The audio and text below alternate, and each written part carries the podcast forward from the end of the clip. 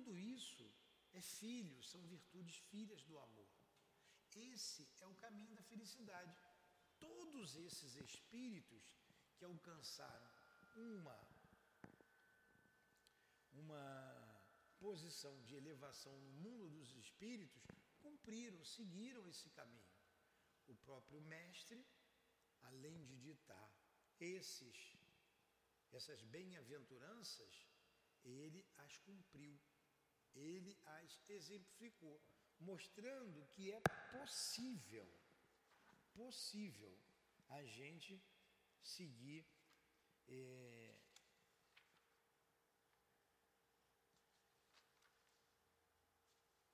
por esse caminho. Então aqui estão, aqui está a, a, a, o resumo para a gente ser feliz como espíritos imortais que somos. Quando a gente não é feliz é porque a gente saiu da lei. Lá no livro dos Espíritos, os Espíritos dizem: o homem só é infeliz quando ele descumpre a lei de Deus. O homem só é feliz quando ele cumpre a lei de Deus. Quando ele não cumpre, infelicidade. Qualquer coisa que saia da lei traz dor. Então, por exemplo, estamos no capítulo 10 agora. Perdoai para que Deus vos perdoe. É o item 1, não é, Mayara? Que nós estamos, não é? Perdoai para que Deus vos perdoe. Mas nunca é demais falar de perdão. Como é difícil. A gente estudou aqui ainda agora, no livro Nas Voragens do Pecado, da nossa irmã Ivone, as perfídias do palácio, palaciana, né? Lá com a rainha mãe, na época Catarina de Médici, e não mudou quase nada nos dias atuais. E a gente vê ainda em voga o ódio, a vingança, o crime sendo perpetuado a todo instante. Por isso a humanidade é infeliz, por isso tanta dor. O pobre, o rico, todo mundo sofre. Está todo mundo na mesma embarcação. Está todo mundo no mesmo barco. Então ele está dizendo: bem-aventurados, felizes os que são misericordiosos, porque obterão misericórdia. O que é o misericordioso? Aquele que perdoa, não é? Ele tem compaixão, ele tem misericórdia pelo outro. Se ele tem, ele vai obter misericórdia também, já que todo mundo erra na nossa condição, nós também erramos muito. E por que a gente ser implacável com o nosso irmão se a gente também cai? Pode desligar se quiser. Tá frio? Ó, melhorou. Se perdoardes, aí Mateus novamente, 14 e 15, ali foi Mateus no capítulo 5, versículo 7. Agora no capítulo 6, 14 e 15. Então Mateus está aqui trazendo as palavras do Cristo, né? Se perdoardes aos homens as faltas que fazem contra vós, vosso Pai Celeste também perdoará vossos pecados. Então, para Deus perdoar os meus erros, eu tenho que perdoar o meu próximo. No Pai Nosso, ele também não ensinou isso? Perdoai as nossas ofensas, assim como nós perdoamos a quem nos tem ofendido. Mas a gente enfatiza, perdoa, Senhor, me perdoa. Mas, quando meu irmão, quando meu irmão pisa no meu calo, a gente quer esmagá-lo. Se vosso irmão pecou contra vós, ide e falai-lhe sobre a falta em particular entre vós e ele. Olha que recomendação tranquila. Tem uma contenda entre nós? Pô, chama, vamos conversar, pô, Gabriel. Me desculpe aí, por que, que tu fez isso, Gabriel? Ele vai, pô, vamos resolver isso? Vamos resolver, Gabriel? A Gabriel está afim de resolver. Nem teve ainda o problema, né, Gabriel? Já está afim de resolver. Então já ganhei o Gabriel, Gabriel me ganhou. Agora, ao que ele diz aqui, se vos ouvir, tereis ganho um irmão. Então, aproximando-se dele, Pedro disse: Senhor, quantas vezes perdoarei o meu irmão quando houver pecado contra mim? Gabriel deu uma pisada de bola feia, devo perdoar quantas vezes? Jesus disse ilimitadamente, sempre, ó. Será até sete vezes? Né? Aquele número cabalismo. Jesus respondeu a ele: Eu não digo até sete, mas até setenta vezes sete. Deu uma exagerada boa, né? Cada ofensa, não é somente aquela ofensa, cada ofensa. Vocês acham isso distante, mas não está distante da gente, porque a gente age assim com quem nós amamos, com o nosso filho. Filho pisa na bola.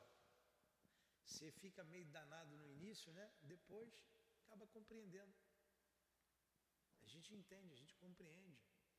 Né? O pai, a mãe, o filho. Né? A gente faz isso. Mas ele está falando com todo mundo.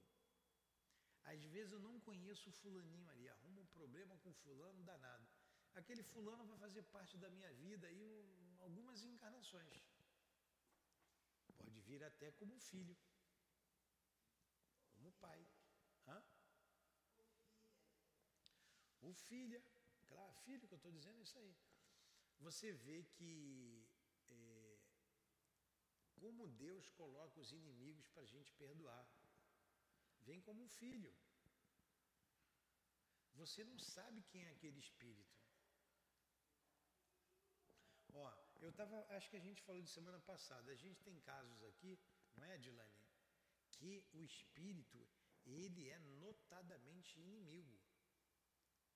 A gente vinha tratando da família na, na, na, no socorro espiritual e um daqueles espíritos retorna à família.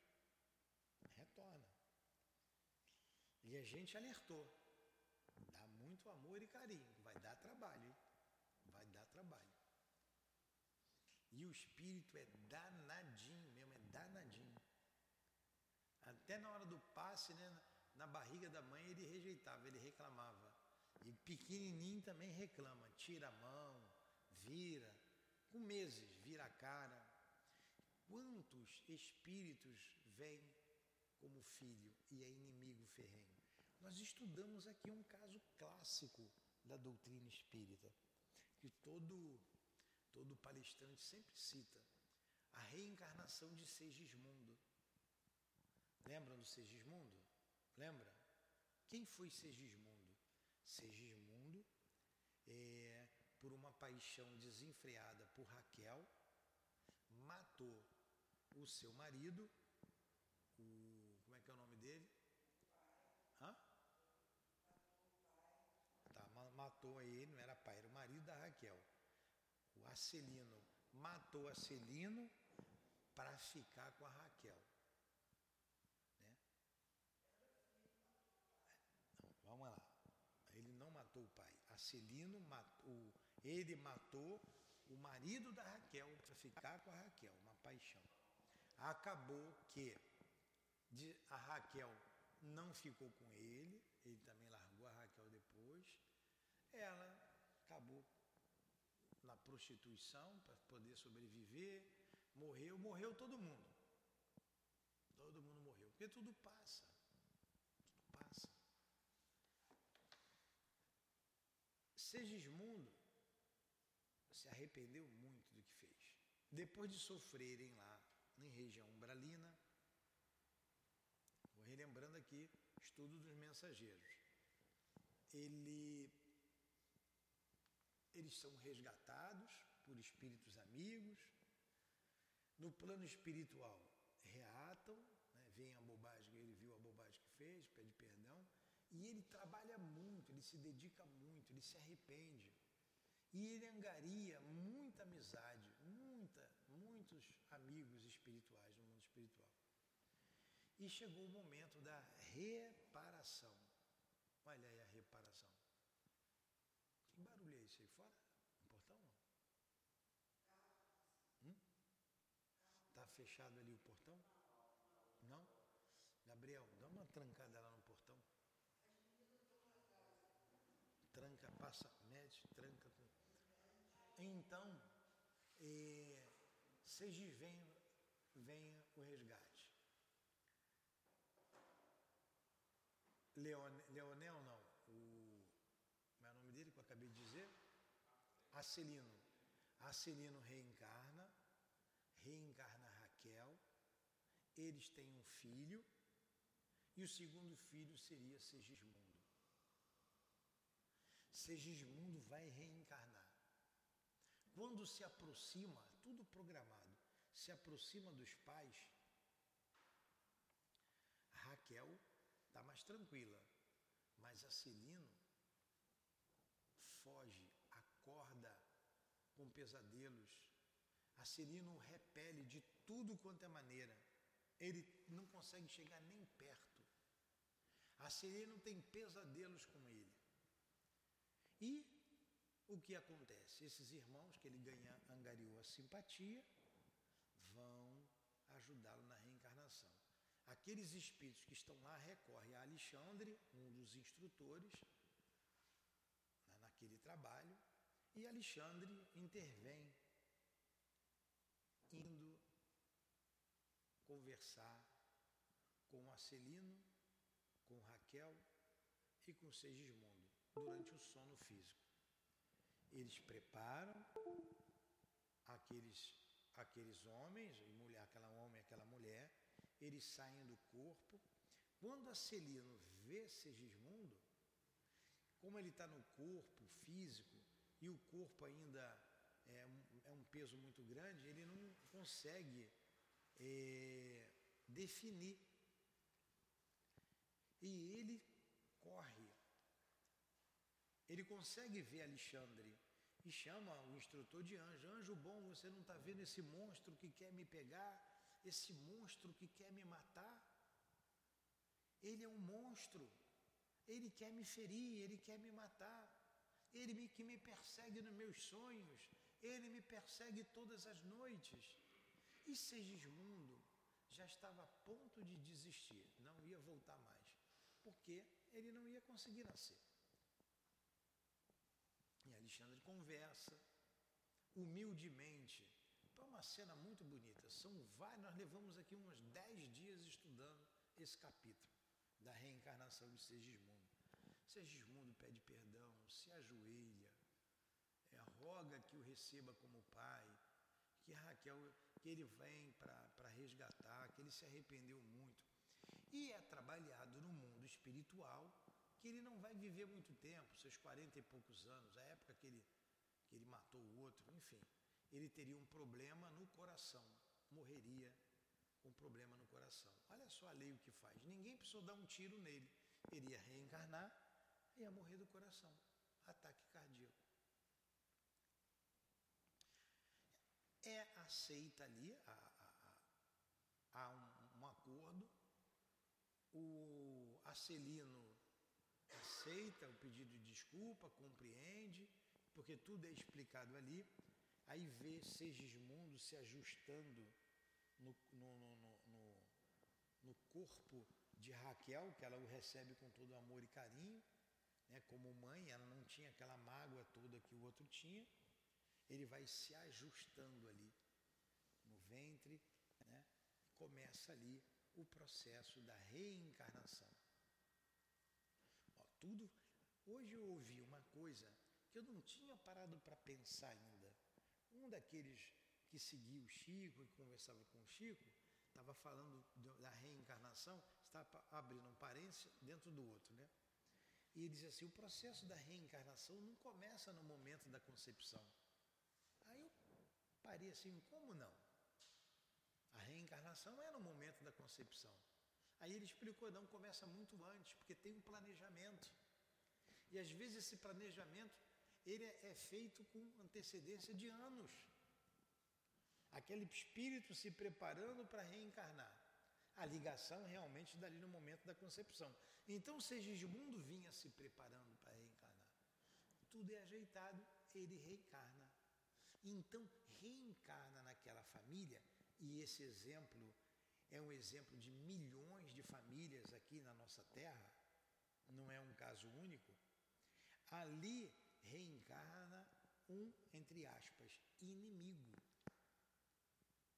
Um que foi assassino daquele que vai ser pai e jogou na sarjeta aquela que vai ser a sua mãe. Olha a bênção da reencarnação, fazendo ele esquecer do passado e ele ser pego no colo com todo amor e carinho. Não se fala na história a vida deles, não, não, não sabemos se tiveram sucesso. Se realmente o pai, depois que teve o filho, vai pegá-lo com amor e carinho. Pode, porque veio, é para isso. A gente não sabe com aquele espinho, mas também pode o pai repelir aquele filho, não pode? Ele ter raiva, ele não gostar. Pode, pode ter acontecido isso? Nós não sabemos, pode. Olha Jesus falando do perdão, não até sete vezes, mas setenta vezes sete. Perdoar sempre. Porque senão você vai ter. Aqui a gente vai estudar no capítulo 5. Né? Reconcilia-te com teu adversário enquanto estás a caminho com ele, para que ele não te entregue ao juiz, o juiz te entregue ao promotor e seja posto em prisão até pagares o último ceitil. Esse exemplo serve para ali. Por estar em prisão é você voltar no corpo. E ali você vai resgatar tudo. Como foi aquela família? Havia amor entre os quatro, né, que já tinha um irmão. Tinha problema entre o pai e o filho? Não sabemos. Eu conheço um casal, amigos lá da, da outra casa, que eu frequentei,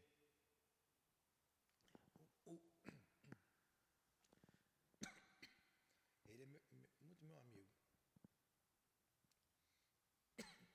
Espírita, filhos nasceram no centro, a mãe tomou passe no ventre.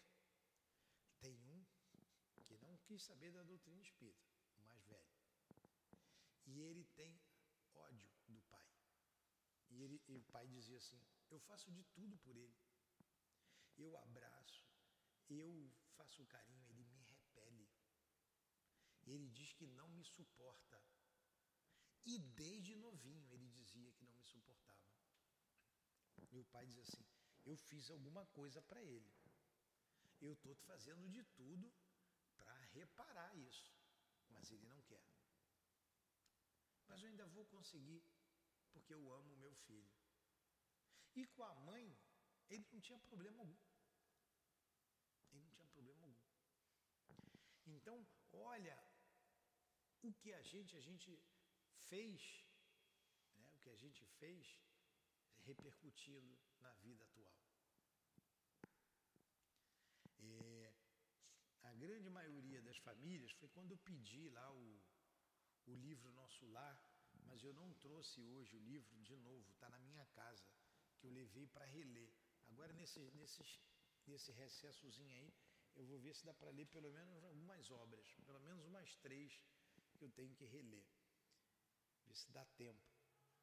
Ali ele fala, o André Luiz, dos casamentos, vários tipos de casamento. Há o casamento provação, expiação, o, o tem aí o nosso lá aí? Alguém? Tem o nosso lá aí? Se desse para pegar ali, os diversos tipos de união. E aqui na Terra, a família bem harmonizada, a família que no íntimo todos nós desejamos, a gente quer ter um pai e uma mãe carinhosa, carinhosos. A gente quer que os nossos pais sejam unidos para sempre, não é isso? A gente pensa em tudo isso. A gente quer ter uma família, uma mulher que a gente ame e que nós sejamos amados por ela, um marido que você ame e que você seja amado por ele.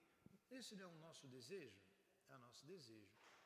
Só que, devido às nossas, à nossa é, ação, à nossa condução aqui na Terra, nem sempre isso é possível. Nem sempre. Você tem o nosso lar lá, Dilane? Eu não estou com a chave daqui. Pede Linéia ali. Hã? Não, mas meu livro Nosso Lar não está lá. O teu está lá? Ali na minha estante? Vê se você acha lá.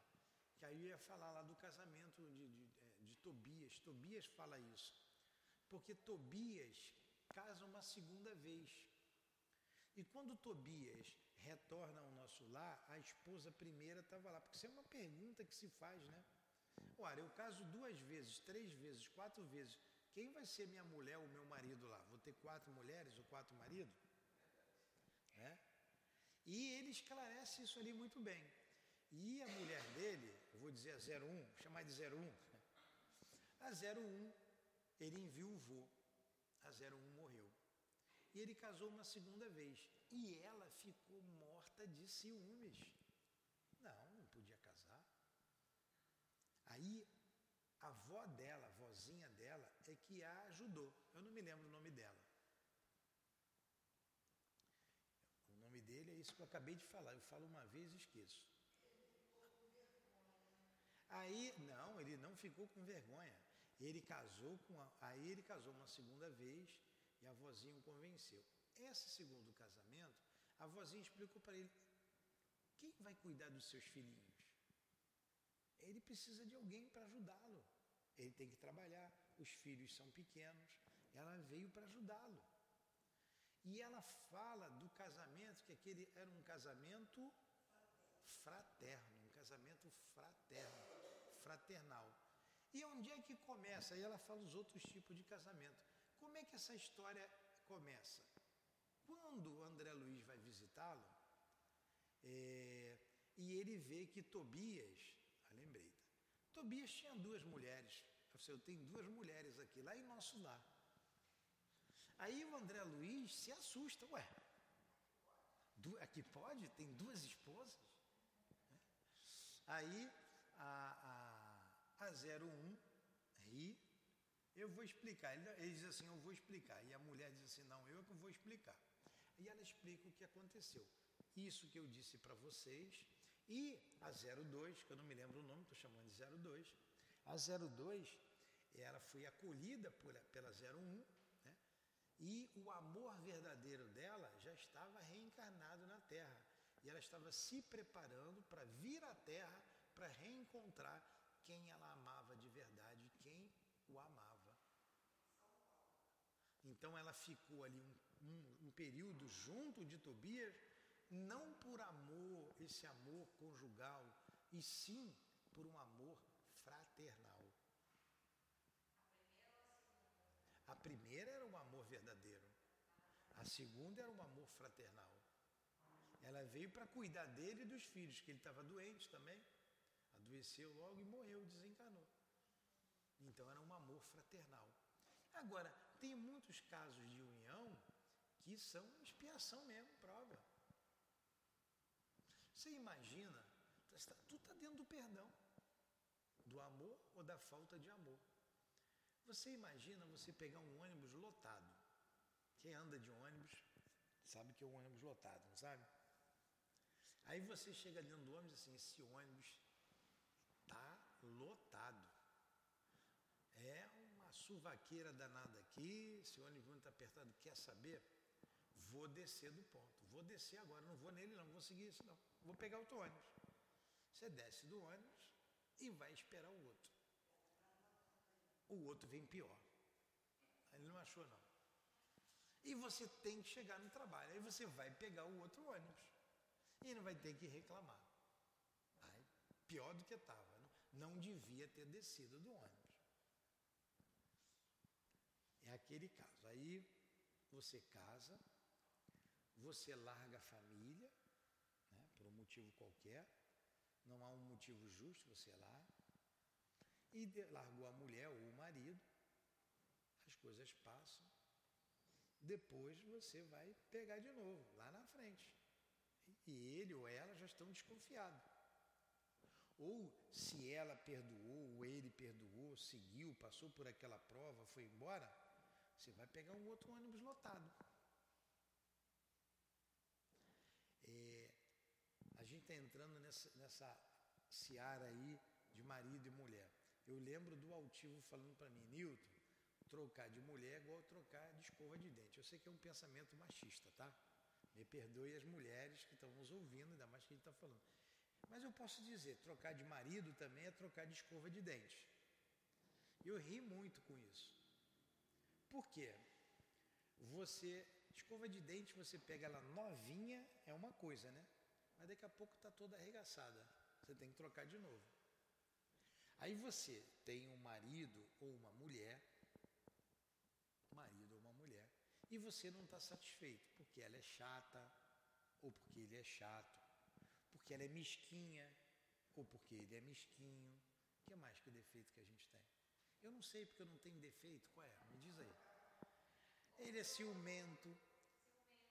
Ou ela é ciumenta. Pronto, você que é mulher ciumenta, não gosta, não aguenta.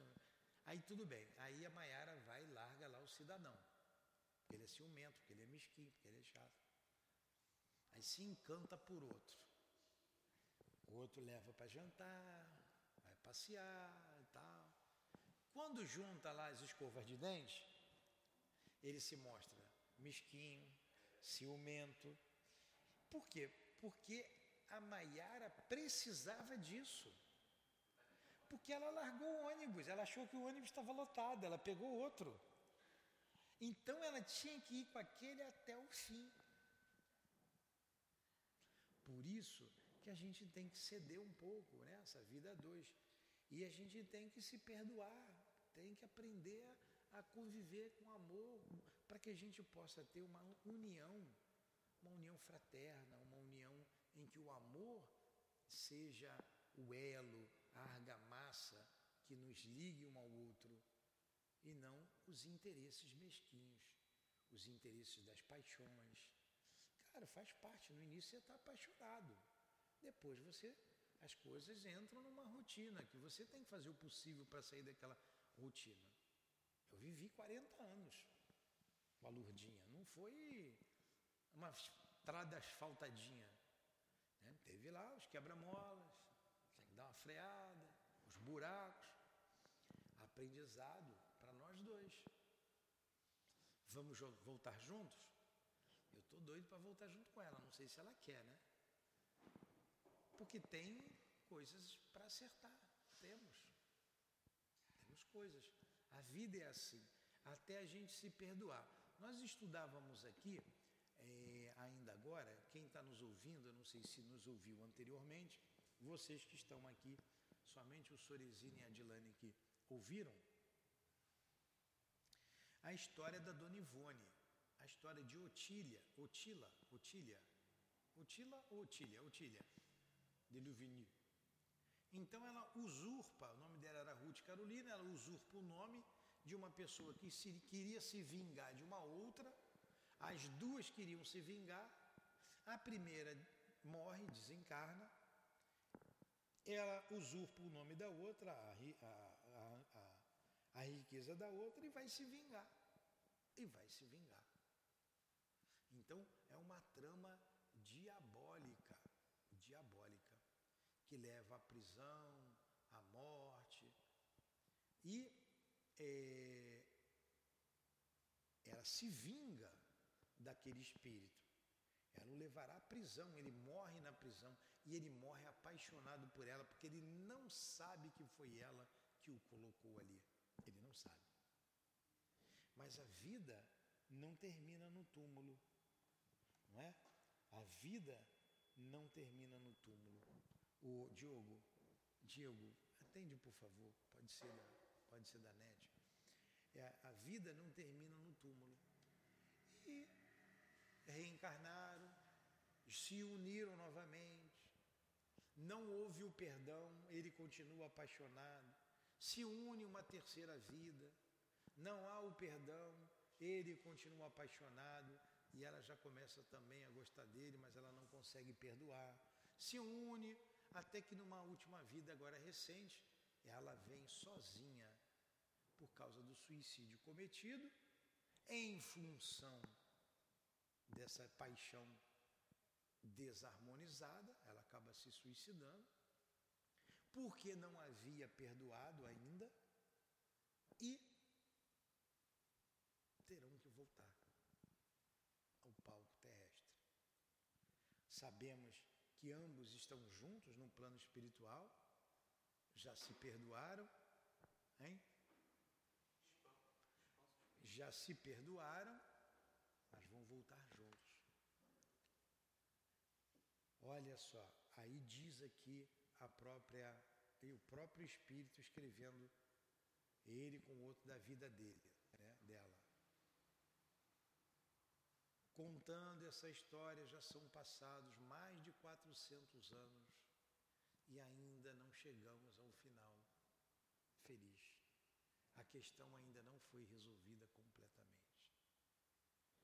400 anos, dois espíritos ligados um ao outro, ligados profundamente, porque um fez mal para o outro. Então a falta de perdão. E tudo poderia não ter acontecido, essa história é triste, se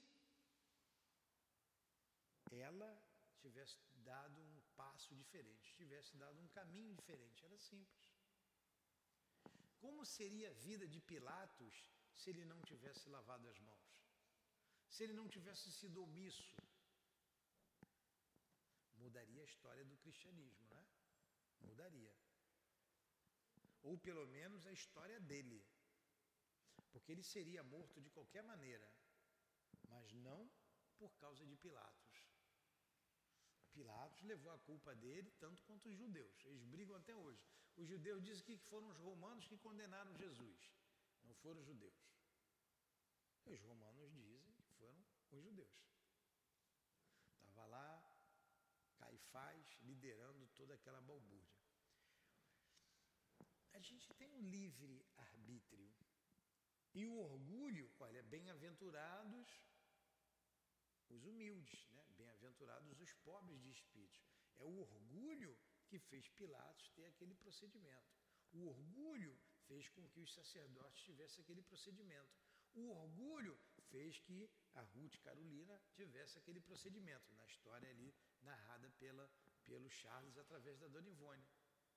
O orgulho faz a gente ter inimizades. O orgulho faz a gente deixar de perdoar o outro. Eu sei que é difícil. Perdoar uma traição não é a coisa simples. Dói, machuca, machuca a alma. Então, às vezes, nessa luta, de traições, de lágrimas, você acaba se jungindo mais àquela outra alma que se vinga. E você vem é, de encarnação e em encarnação, reencarnando para se ajustar. E às vezes você leva muito tempo, séculos, é porque você ainda não venceu o teu orgulho. Aí Jesus fala, perdoai não sete vezes, mas setenta vezes sete. Esse aqui é a nossa, é o nosso, é o nosso caminhar, a estrada nossa, da maioria de nós, espíritos imperfeitos. Aí Kardec vem falando aqui, a gente falou disso na aula passada, mas falamos completamente diferente, né? Ele diz assim no item 4, aí é o comentário de Kardec. A misericórdia é o complemento da brandura. Ser misericordioso é você perdoar, compreendendo o outro. A misericórdia é maior do que o perdão, porque a misericórdia é você perdoar compreendendo. A, misericórdia é o complemento da brandura, porque aquele que não é misericordioso não poderia ser brando nem pacífico. A misericórdia consiste no esquecimento e no perdão das ofensas. O ódio e o rancor demonstram uma alma sem elevação e sem grandeza.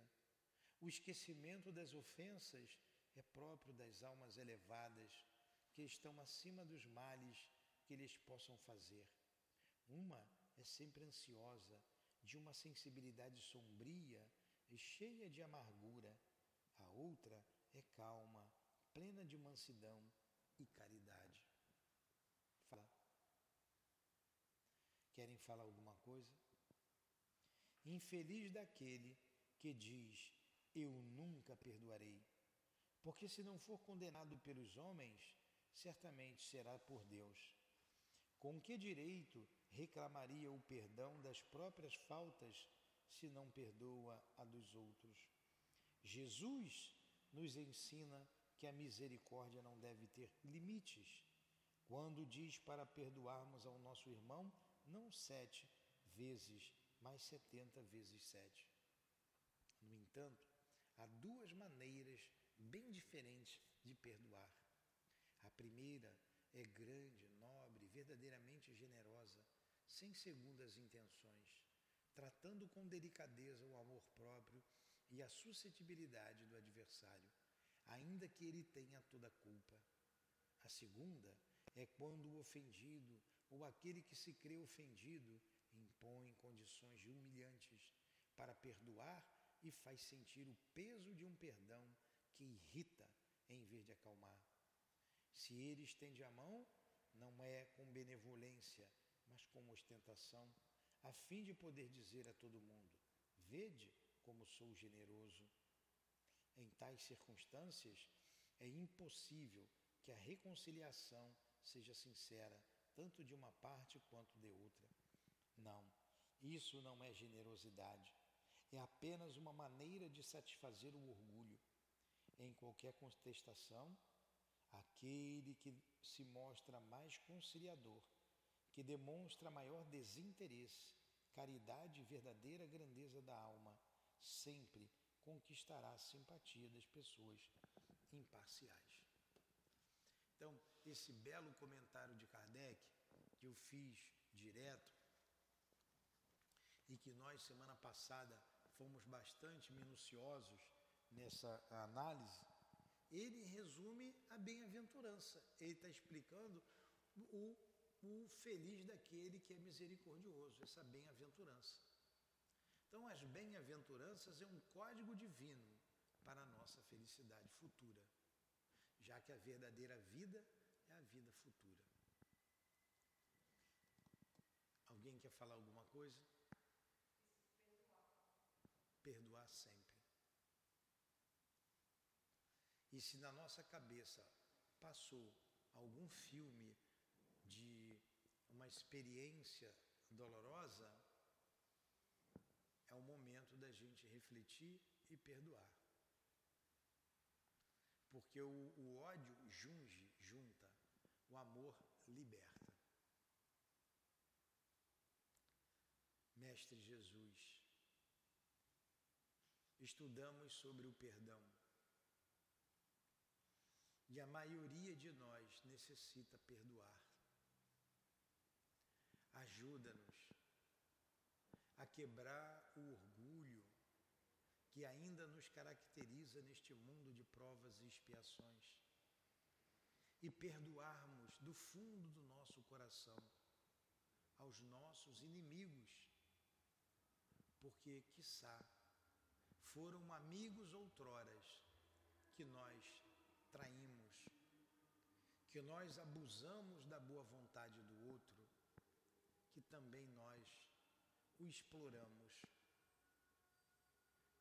Perdoa-nos, Senhor, as ofensas cometidas, mas ajuda-nos também a perdoar, como recomendastes na oração do Pai Nosso.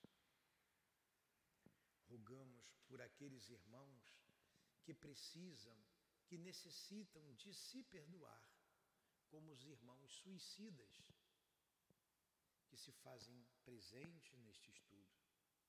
Ajuda-os, Senhor, que a misericórdia divina, com seu imenso amor, infinito amor, os envolva, balsamize, balsamize as suas feridas, as suas chagas Ajude-os. Ajude a todos nós que sofremos, que choramos pelas nossas imperfeições. Envolva a nossa pátria amada, envolva a nossa terra com seu imenso amor. Obrigado pela noite de estudos, obrigado pelas reflexões feitas aqui nesta noite a inspiração dos nossos guias, que o perfume das rosas possa inebriar este ambiente, perfume das rosas possa nos acompanhar até os nossos lares, e chegar àqueles que nos ouvem à distância neste momento. Em nome, então, do amor que vibra nesta casa, nesta sala de trabalhos, de estudos, em nome do amor que vibra no coração desses guias amorosos que se fazem presentes junto a nós. Em nome desse amor, do altivo e dos demais amigos aqui presentes que fazem parte da coluna de espíritos que sustenta o SIAP. Em nome do nosso amor, Lourdinha. Do amor de Denis, de Kardec, do teu amor, Jesus, e do amor de Deus acima de tudo, é que damos por encerrados os estudos da noite de hoje e do ano de 2023. Muito obrigado por tudo. Que assim seja. Graças a Deus.